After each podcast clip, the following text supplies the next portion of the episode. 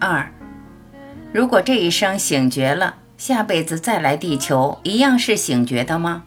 还是又归零，要重新开始？问：杨博士您好，您在真实瑜伽专辑有讲到，我们这一生如果遇到的是好事，下一辈子可能就遇到不好的事。人像单摆一样，在好好坏坏中摆来摆去，也是不断的重复。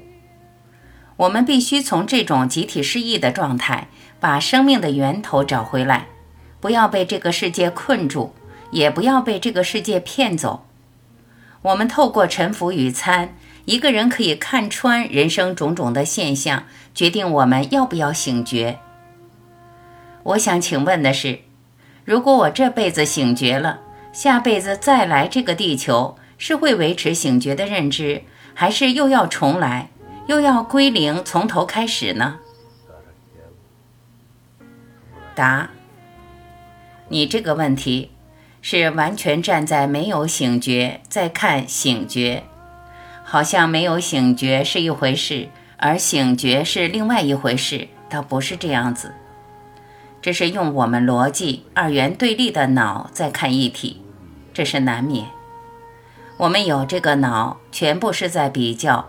在分别，二元对立的意思就是两个东西在比较，有三个点，一个观察者看着眼前两个点，你才可以得到数据或资讯，接下来就成立一个世界。这是站在有看着空，看着一体。一个人醒过来了是什么意思？本来他就是醒觉的，他最多是知道醒觉。什么意思？叫做知道醒觉。知道他是醒觉，代表说他彻底理解这个世界是个大妄想，是相对的层面。这个生命，我们认为从生到死好丰富，有各式各样的故事包含在里面。其实站在一体，它根本不成比例，小到连一只小蚂蚁和大象相比，都还太高估它。但是我们人类很可爱，因为有五官。而且这世界是透过因果建立出来的，不断的想投入这个世界，把这个世界当做自己全部的可能。你看这多可惜！站在一体，没有观念，没有念头，没有任何东西好谈，一切都是平静，一切都是涅槃。一个人醒觉过来，最多懂了这些，懂了什么？再讲一次。懂了一切都是个大妄想，懂了这些，他也不来了。没有什么来，没有什么走，他从来没有来过，他怎么可能走，或是怎么可能再回来？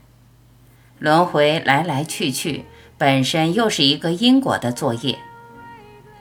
我再讲一次，只要你把这个身体当做真的，把人生当做真实，你当然一定会再回来。你当然一定会受到因果的作用，这次好，下次坏，永远不会停的。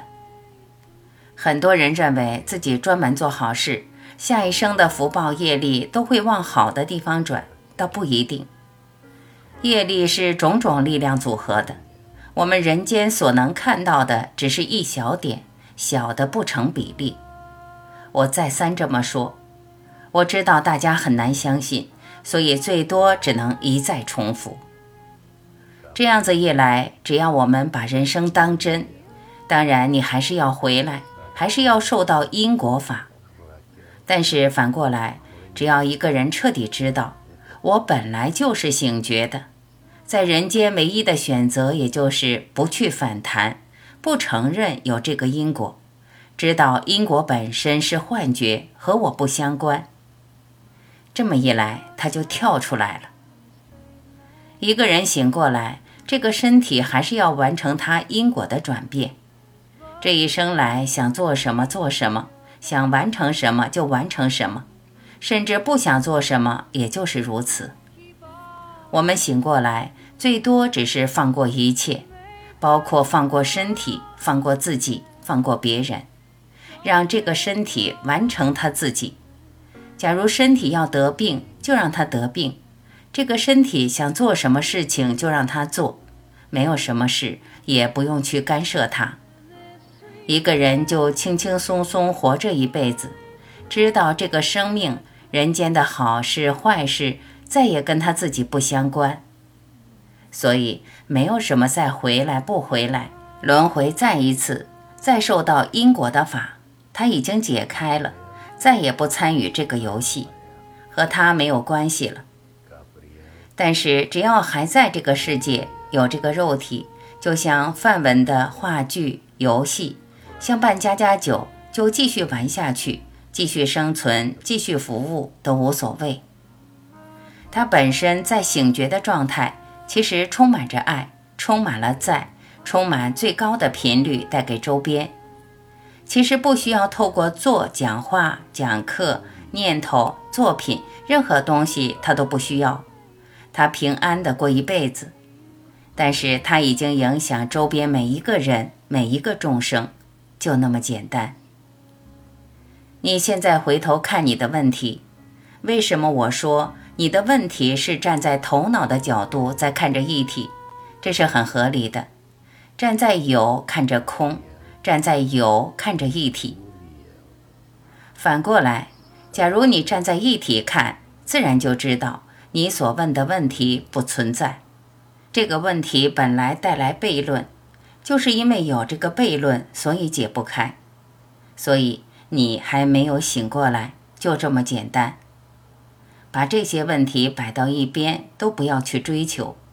我劝你不要追求，因为追究这个问题不会带来解答，起不了任何解脱的作用，最多规规矩矩回到两个方法：沉浮、参。这几本书，我希望你有机会都看。因为它会建立一个基础，这一生醒觉不醒觉都不要去重视，不要去管它，知道有这回事就好了。完全把自己交出来，交给谁？交给自己的意识，交给生命，交给内心，也可以说是交给佛陀、上帝、主。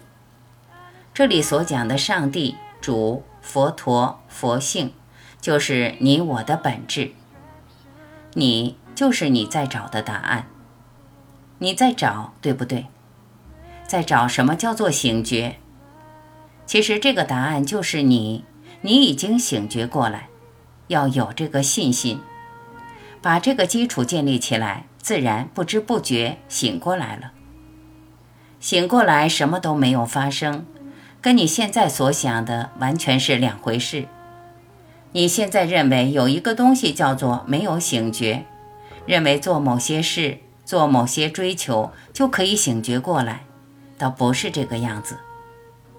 这是两个不同的轨道，一个是相对的，一个是绝对的。从相对到不了绝对，是把相对挪开，你本来就有的绝对也就浮出来、亮出来，就把你站住。就是这样子，不知道这样能不能听懂？就是听不懂，也不要着急。其实什么事都没有发生。